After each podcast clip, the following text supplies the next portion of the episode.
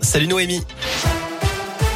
Salut Cyril, salut à tous. On regarde tout de suite vos conditions de circulation. Je vois que dans l'agglomération lyonnaise, c'est compliqué. On a un gros bouchon à l'entrée du tunnel sous Fourvière en raison d'un véhicule en panne sous le tunnel. Ça se passe dans le sens Lyon-Paris, donc prudence dans le secteur. À la une, la baisse du chômage. Le nombre d'inscrits à Pôle emploi en catégorie A, donc sans activité, a diminué de 5,9% au quatrième trimestre 2021. Ils étaient 3 336 000, ce qui représente plus de 200 000 chômeurs en moins par rapport au trimestre précédent. Sur un an, le chômage a chuté de 12,6%. À retenir aussi la manif des salariés d'EDF ce matin devant la centrale du budget. Ils étaient environ 200 mobilisés d'après les syndicats. Je rappelle que les électriciens sont en grève aujourd'hui partout en France. Ils ne comprennent pas pour que l'État puisse demander à EDF de vendre davantage d'électricité à bas prix à ses concurrents pour contenir la facture d'électricité des ménages et des entreprises. Les salariés craignent que ça ne mette en danger la santé de l'entreprise. Méfiez-vous des faux policiers. La police nationale alerte sur la recrudescence d'une nouvelle arnaque visant principalement les personnes âgées.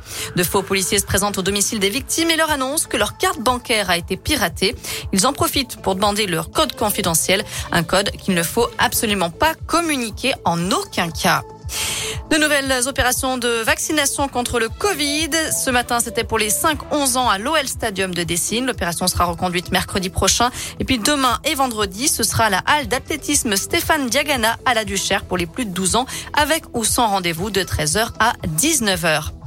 On reste dans l'agglomération lyonnaise avec un cauchemar vécu par un adolescent à Vénissieux. Selon le site Actu 17, il aurait été enlevé, torturé puis laissé nu en pleine rue dans la nuit de vendredi à samedi. Le jeune de 15 ans serait connu des services de police. Une enquête a donc été ouverte.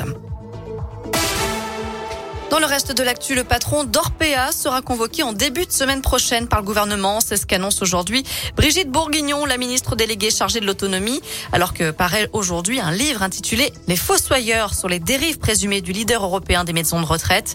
L'auteur y décrit un système où les soins d'hygiène, la prise en charge médicale, voire même les repas des résidents sont rationnés par souci de rentabilité.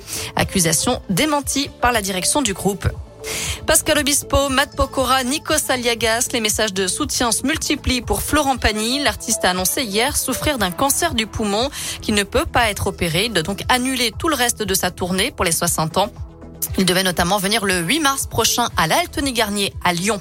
On termine avec Illusion perdue, en tête des nominations au César. Le film de Xavier Giannoli, adapté du roman de Balzac, est nommé dans 15 catégories. L'opéra rock Annette de Léos Carax compte 11 nominations et Aline, le biopic sur Céline Dion, décroche 10 nominations.